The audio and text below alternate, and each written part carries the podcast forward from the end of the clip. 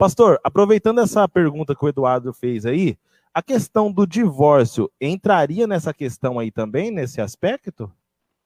Bom, você fala da permissão do divórcio, né? O divórcio, ele, ele nasce dentro da cultura judaica, ele nasce nas escrituras como uma permissão de Deus. Também não é uma. O divórcio não é um ideal de Deus. O diáfora é, entra também como uma diáfora.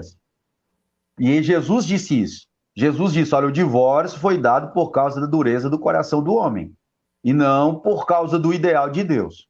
Agora é importante dizer, quando é, a gente lê em Malaquias que Deus abomina, não, não é o divórcio. A palavra em hebraico não é para a palavra divórcio. A palavra em hebraico é para a palavra repúdio.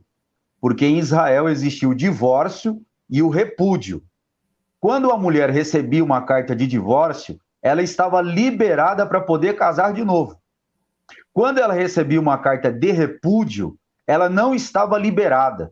Por isso, quando Jesus conversa com a mulher samaritana, ele diz: Olha, você já tem cinco maridos, o que tem agora não é seu. Por quê? porque ela não estava autorizada a casar, porque o quinto marido não havia dado para ela a carta de divórcio, mas havia dado para ela a autorização, eh, havia repudiado ela. Então ela não podia casar. O, o divórcio, ele nasce nas escrituras para corrigir o repúdio. Ah, para corrigir a crueldade do homem, porque no Antigo Testamento o homem podia largar da mulher por qualquer coisa. A mulher não. A mulher, segundo Joaquim Jeremias, Jerusalém nos tempos de Jesus, ele diz que só quando a mulher provava que o marido ele tinha enganado ela quanto à sua profissão, tendo uma profissão impura, por exemplo, quem cuidava de ovelha era uma profissão impura.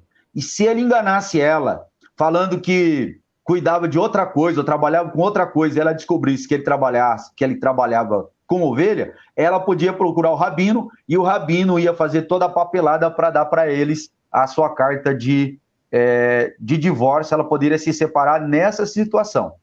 Fora isso, ela não poderia em nenhuma ocasião se separar do marido, isso tinha que partir do marido.